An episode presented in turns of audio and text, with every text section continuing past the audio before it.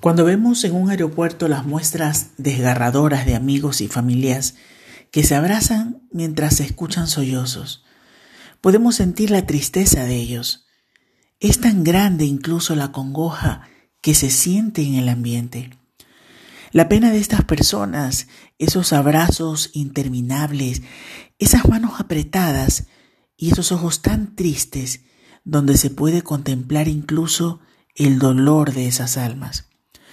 Todos hemos tenido que despedirnos de alguien alguna vez, pero quiero preguntarles, ¿cómo podrían sentirse si el día que van a emprender un viaje que no tenga retorno o que tenga un retorno muy, muy lejano, ustedes organizan una reunión con un grupo de sus amigos, los más queridos, los más unidos, y ellos restan importancia a este evento? Hoy quiero hablarles de una despedida muy especial la despedida de Jesús de sus apóstoles y amigos, aquellos hombres que lo acompañaron en su camino en la tierra, aquellos hombres a los que Jesús los llamó su familia. Jesús había predicado a todos los que pasaban por su vida en la tierra. Nadie que conoció a Jesús podría decir que Él no le dio las buenas nuevas. Nunca dejó de predicar.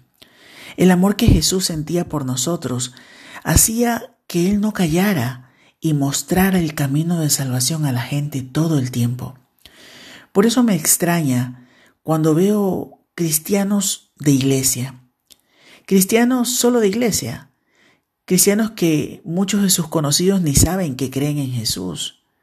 Es más, ellos tampoco saben si creen en Jesús. Debemos predicar todo el tiempo a todas las personas en nuestro caminar diario, nadie que te conozca debe ignorar tu fe. Debes hablarle al mundo de las buenas nuevas tal como lo hizo Jesús todo el tiempo. Sí, Él predicó en todo momento y lugar, y no solo con palabras, sino con su vida, y este es nuestro llamado.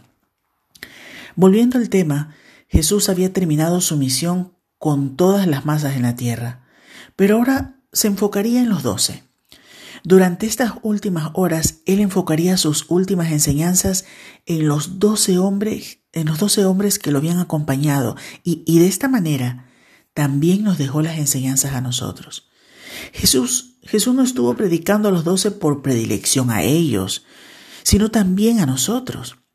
En Juan 17, versículos 20 y 23, Jesús oró al Padre por nosotros, diciendo, mas no ruego solamente por estos, sino también por los que han de creer en mí, por la palabra de ellos, para que todos sean uno, como tú, oh Padre, en mí y yo en ti.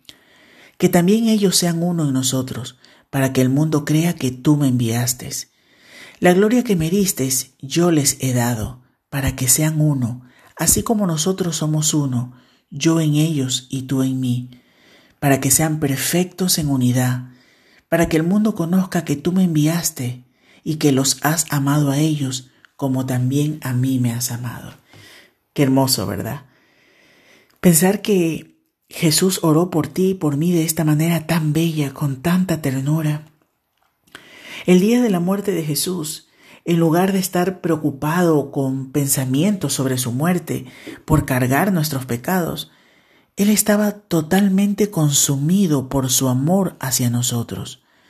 Aunque sabía que pronto iría a la cruz a morir por los pecados de la humanidad, Jesús seguía preocupándose por las necesidades de estos doce hombres.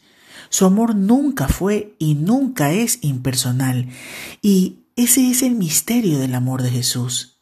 En lo que literalmente fueron las últimas horas antes de su muerte, Jesús siguió mostrando una y otra vez su amor a los discípulos y por ende a nosotros.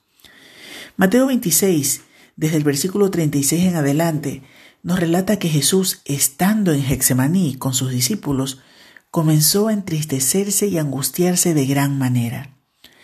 El libro de Lucas describe que Jesús oraba intensamente y que sudaba grandes gotas de sangre que caían a la tierra. Los médicos dicen que esto se llama hematidrosis y es algo causado por una angustia extrema donde los capilares subcutáneos se dilatan y estallan, con lo cual la sangre y el sudor se entremezclen.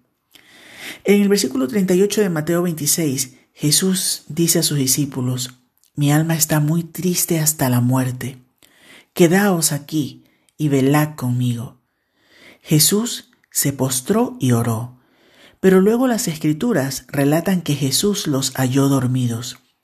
Y esto ocurrió en dos ocasiones más. ¿Se imaginan estar pasando una situación angustiosa y pedirle a tus amigos con los que has decidido pasar tus últimos momentos que te acompañen y ellos se duermen? Seguro que si nos pasa a nosotros nos enfadaríamos con ellos. Pero Jesús les dijo, velad y orad, para que no entréis en tentación. El espíritu a la verdad está dispuesto, pero la carne es débil. Jesús no se enfadó, los envolvió en un consejo de comprensión. Un consejo de comprensión que debería conmovernos y deberíamos recordarlos cada vez que nos queremos enfadar porque alguien no responde como nosotros creemos que debería. Esta muestra de ternura de Jesús debería de ser un hábito en nosotros. La tercera vez que los halló dormidos, Jesús vino a sus discípulos y les dijo, Dormid ya y descansad. He aquí, ha llegado la hora, y el Hijo del Hombre es entregado en manos de pecadores. Levantaos, vamos, ved, se acerca el que me entrega. El resto ya lo sabemos. Se acercaba Judas, uno de sus amigos, uno de los que lo había acompañado y a quien Jesús también le dedicó muchas horas de su vida en la tierra para predicarle el mensaje de salvación, uno de los que contempló muchos milagros. Él, el traidor Judas, se acercó y dio uno de los besos más aborrecidos por toda la historia, el beso de Judas del que nunca dejaría de hablar la humanidad. Juan 15, versículos 12 y 17 dice, Este es mi mandamiento, que os améis unos a otros como yo os he amado. Nadie tiene mayor amor que este, que uno ponga su vida por sus amigos. Vosotros sois mis amigos, si hacéis lo que yo os mando. Ya no os llamaré siervos, porque el siervo no sabe lo que hace su Señor, pero os he llamado amigos, porque todas las cosas que oí de mi Padre os la he dado a conocer. No me elegisteis vosotros a mí, sino que yo os elegí a vosotros, y os he puesto para que vayáis y llevéis fruto, y vuestro fruto permanezca, para que todo lo que pidierais al Padre en mi nombre, Él os lo dé. Esto os mando, que os améis unos a otros. Cuán grande amor es este. Es esencial que definas si eres amigo de Jesús. ¿Eres amigo de Jesús? No te duermas, no te distraigas.